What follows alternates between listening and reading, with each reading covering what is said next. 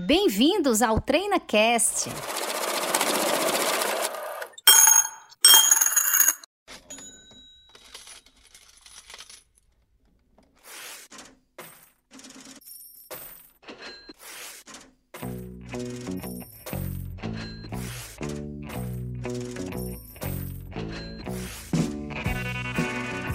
Tarde, ouvintes! Estamos aqui hoje para gravarmos mais um episódio do nosso TreinaCast, o podcast da Treinacom. Eu sou Renan Lima, consultor jurídico da Treinacom e hoje estamos aqui com o Dr. Daniel Sabar, advogado, atua na área tributária, consultor jurídico da Treinacom Negócios Empresariais. Boa tarde, doutor Daniel. Boa tarde, doutor Renan. Gostaria de agradecer o convite, né, em mais uma oportunidade. Está sendo convidado pela Treinacom, uma empresa pela qual eu tenho um grande apreço, ainda mais compartilhando a mesa com Vossa Excelência. Satisfação a minha, doutor Daniel. Hoje nosso tema é, sempre buscamos trazer um conteúdo atualizado, é, temas bem pertinentes que estão em alta. Né? E hoje esse o, o nosso tema na qual trazemos hoje, você vai compartilhar conosco, sobre a exclusão do ICMS da base de cálculo do PINS e da COFINS. Preliminarmente, doutor Daniel, o que compartilha comigo e com os nossos ouvintes? Bom, doutor, é, esse tema é bastante interessante há alguns anos, principalmente para o contribuinte. Né? O atual cenário, com a pandemia, insegurança, demissão, é, baixo faturamento, carga tributária alta, lucros reduzidos e a dificuldade financeira das empresas num todo. A gente pode começar falando que a exclusão do ICMS da base de cálculo do PIS e da COFINS abre uma grande oportunidade de recuperação de crédito tributário para as empresas dos mais variados portes. Mas o assunto ele ainda é pouco conhecido das empresas é, detentoras desse crédito ou até mesmo do profissional da área contábil, né, envolvido no fechamento da, da, das obrigações das empresas. De acordo com o um entendimento do STF recentemente, o valor arrecadado a título do SMS ele não se incorpora ao patrimônio do contribuinte. Ele não constitui receita bruta ou faturamento, que no caso é a base de cálculo né, das contribuições. Por isso, o ICMS ele não pode integrar a base de cálculo do PIS da COFINS. Como a legislação brasileira ainda não traduz isso de forma definitiva, o contribuinte que tiver interesse em excluir o ICMS do seu cálculo, ele precisará entrar com uma ação judicial. Primeiramente, é, é, eu ressalto que a possibilidade de recuperação de valores recolhidos nos últimos cinco anos é uma grande oportunidade de reforço no caixa das empresas em tempos de crise, com a pandemia aí à porta. Recentemente, após o julgamento no Supremo Tribunal Federal, em rito de repercussão geral no recurso extraordinário 574706, no qual ficou assentado que ICMS vale frisar todo ele, ou seja, tanto a parcela compensar quanto a parcela recolher, em outras palavras, o ICMS destacado na nota fiscal, ele não se inclui na definição de faturamento para fins de incidência do PIS da COFINS. Exemplificando, para ficar de maneira mais clara para o ouvinte, toda empresa que vende um produto em que se cobre o ICMS tem embutido no valor da cobrança esse imposto. Logo, se a gente vende um produto por 120 reais e hipoteticamente aqueles 20 reais são recolhidos como ICMS, a empresa tem como faturamento 120 reais, quando na verdade ela deveria ter 100 reais para fins de cálculo, o que não ocorre. Ocorre na verdade que esses 20 reais eles integram o valor do faturamento para calcular a cobrança do PIS da COFINS, o que é inconstitucional segundo o STF. Portanto, essa possibilidade de reaver esses valores pagos de maneira equivocada existe e já foi referendada e tem total segurança jurídica. Adotando essa estratégia, além de recuperar o dinheiro da empresa, bloqueia a continuidade da cobrança de imposto né, pelo valor bruto do faturamento, excluindo o semestre da base de cálculo para o futuro, que é de grande valia para as empresas. E doutor Daniel, já empresas correndo atrás desse prejuízo? Sim, doutor. Atualmente existe empresa anunciando recentemente que vai recuperar em torno de 374 milhões após uma decisão favorável do TRF da segunda região em ação pleiteando né, o reconhecimento dos créditos fiscais decorrente da exclusão do ICMS da base de cálculo do PIS da COFINS. E mais recente ainda, uma, uma grande e conhecida empresa de varejo de vestuário anunciou que vai recuperar 1,3 bilhão de reais. É muito dinheiro, né? Muito dinheiro, doutor Daniel. Agora, eu parei aqui para raciocinar rapidinho. Doutor Daniel, é um valor exorbitante que há de se restituir aos contribuintes, né? Existe uma estimativa de, de questão de valor de quanto irá afetar os cofres públicos? Existe sim, o assunto é sério. Segundo as próprias estimativas da União, as empresas que entrarem com recursos para recuperação desses créditos causarão um impacto na casa dos 250 bilhões nos cofres públicos, né? Porém... É... Daniel, um minutinho. Repete para a gente, qual seria o valor? 250 bilhões nos, nos cofres públicos, mas ainda vai piorar. É, isso segundo os entendimentos dos ministros do STF, né, que é, que é válida a exclusão do ICMS da base de cálculo. Mas segundo o Instituto Brasileiro de Planejamento e Tributação, eles estimam que em torno de 485 bilhões de reais é o montante que os contribuintes poderão solicitar, de acordo né, com o que a gente está conversando aqui, as restituições após o STF excluir o ICMS da base de cálculo do PIS da COFINS.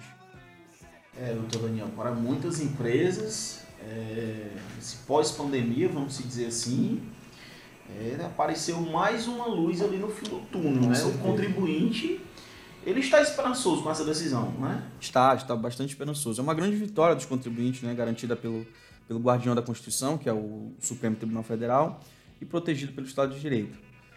Mas é, o, o, que vale frisar é que o STF tendo colocado essa pá de cal na, na, pretensão do Estado brasileiro de continuar exigindo a inclusão do SMS na base do PIS da COFINS, é, repara que não apenas o STF chancelou o ICMS, no caso para ele ser excluído né, das bases de cálculo do PIS da COFINS, aquele destacado em nota fiscal, como todos os cinco tribunais é, regionais federais do país também já, já, já se é, posicionaram favoravelmente, né, e todas as turmas de desembargadores seguem essa cartilha.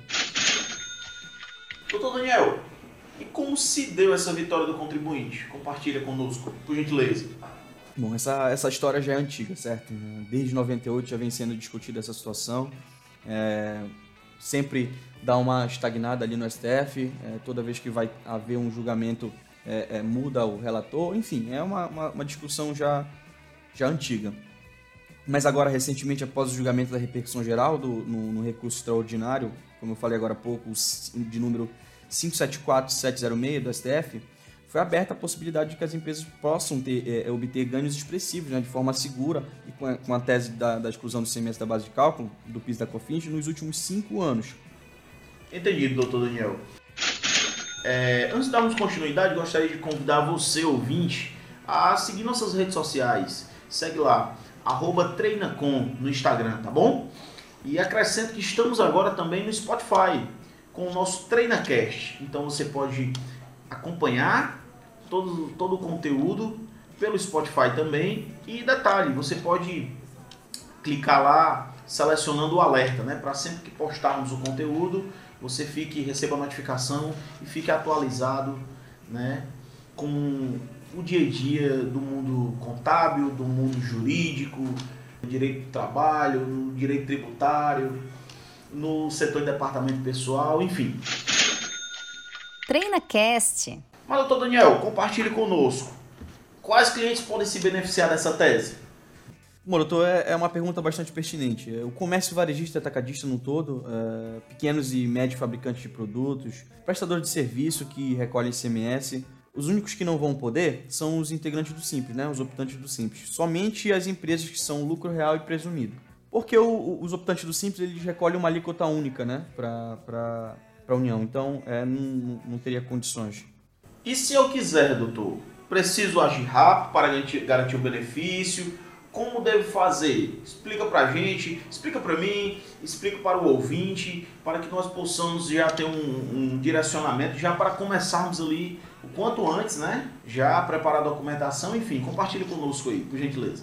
Bom, o ideal é que a empresa ingresse o quanto antes com o pedido judicial, uma vez que somente deverá ser ressarcida nos últimos cinco anos, como falamos agora há pouco. Entretanto, o pedido ainda possui efeitos para o futuro, sendo um importante instrumento de resultado financeiro para as empresas. Ao desconsiderar essa oportunidade, as empresas estarão deixando de ganhar recursos que podem fazer a diferença no caixa, impactando seus lucros, custos e receitas. Então, é bastante importante tomar ciência dessa situação e ficar alerta, né? Mas eu vou, vou, vou um pouco além. Por longos anos, o STF ele produziu duas súmulas e um julgamento pela sistemática dos recursos repetitivos, pacificando o entendimento de que o ICMS ele deve ser parte integrante da base de cálculo das contribuições do PIS e da COFINS. Também por muito tempo os ministros do STF entenderam que o tema ele possui natureza infraconstitucional e não admitiram os recursos extraordinários sobre, sobre o que eles versavam. Já agora em 2017, julgando o tema de repercussão geral, o STF ele concluiu que o, ICMS ele não compunha a base de cálculo das contribuições do PIS e da COFINS, como falamos agora há pouco. Então, diante dessa mudança, dessa orientação do Poder Judiciário, foram interpostos embargos de declaração, diversos embargos de declaração, requerendo a modulação temporal dos efeitos do acordo. O que, é isso? A modulação dos efeitos é como se a gente pudesse mudar a lei. A lei diz que são cinco anos para trás, para retroagir. Já a modulação temporal, ela vai servir para os cofres públicos não serem atingidos de maneira muito bruta.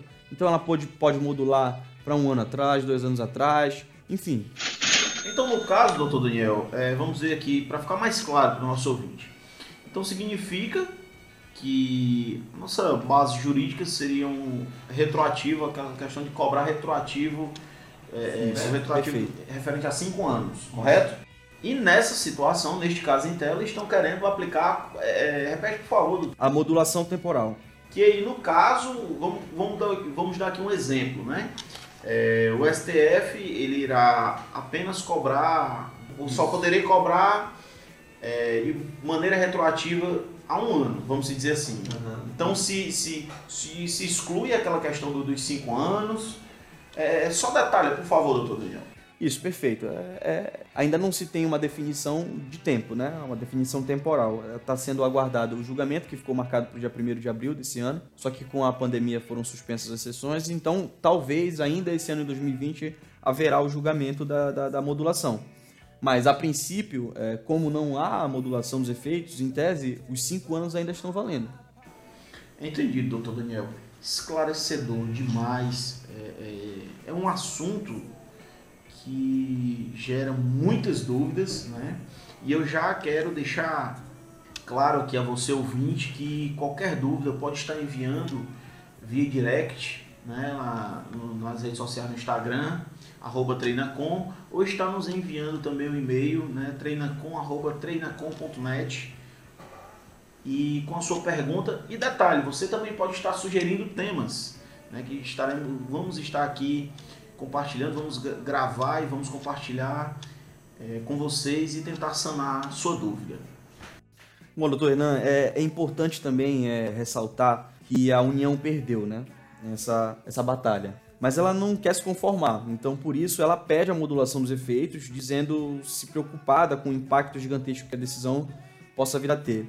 E de fato, o esvaziamento da base de cálculo do, do PIS da COFINS já vai, vai acarretar em expressiva perda de receita. Contudo, não se pode falar em perda de bem de que não se tenha titularidade. Ora, se o imposto não era devido, era inconstitucional, sempre foi inconstitucional e entrou inapropriadamente nos cofres públicos, a sua devolução ser computada como perda é uma falácia. Mesmo estando evidente, mesmo estando evidente que, o, que o fato de que eventual modulação irá, por mais paradoxal que pareça, criar insegurança jurídica, o fato é que quem aguarda seus efeitos práticos continua a ver navios. Quer dizer, ganhou, mas não levou, já que não ficou definido a partir de quando os efeitos dessa decisão passariam a valer. A situação é, ela gera uma insegurança jurídica gigantesca e por isso vem sendo discutida por, por tanto tempo. A única certeza que nós temos é que a exclusão do ICMS da base de cálculo do PIS e da COFINS é uma oportunidade e deve estar no radar das empresas. A abertura dos processos é, de exclusão do, do imposto da base de cálculo do PIS e da COFINS ela deve ser avaliada conforme cada negócio. A previsão é que esses embargos declaratórios sobre a modulação dos efeitos da decisão do recurso extraordinário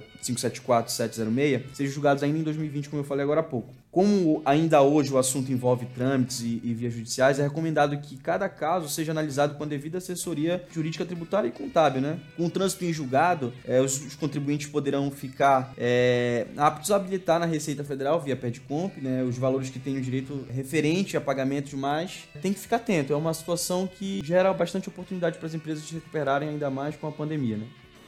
Esclarecedor, doutor Daniel. Muito obrigado. Né? Fico muito grato com a sua participação conosco e espero que em breve possamos estar novamente aí juntos compartilhando o conhecimento com os nossos clientes e parceiros, com os nossos ouvintes. Doutor, eu que agradeço, né? É, eu gostaria de agradecer imensamente a Treinacom pela, pelo projeto, como eu já falei no, no, no outro podcast, que é um, uma, um, sucesso real ali, já é uma realidade que vem tirando muita dúvida dos nossos ouvintes. E eu espero estar podendo contribuir né, com, com os próximos é, podcasts, com assuntos pertinentes, como a gente sempre tem trazido aqui. E é isso. Muito obrigado, doutor Renan. E é isso. Estivemos aqui com o doutor Daniel Sabar, consultor tributário da Treinacom. E gostaria de destacar a você, ouvinte, que pode estar seguindo nossas redes sociais, arroba Treinacom no Instagram e sugerindo temas né, para que possamos compartilhar conhecimento com vocês, buscando sanar suas dúvidas. Ok? Tchau, tchau, pessoal. Obrigado. Até o próximo episódio.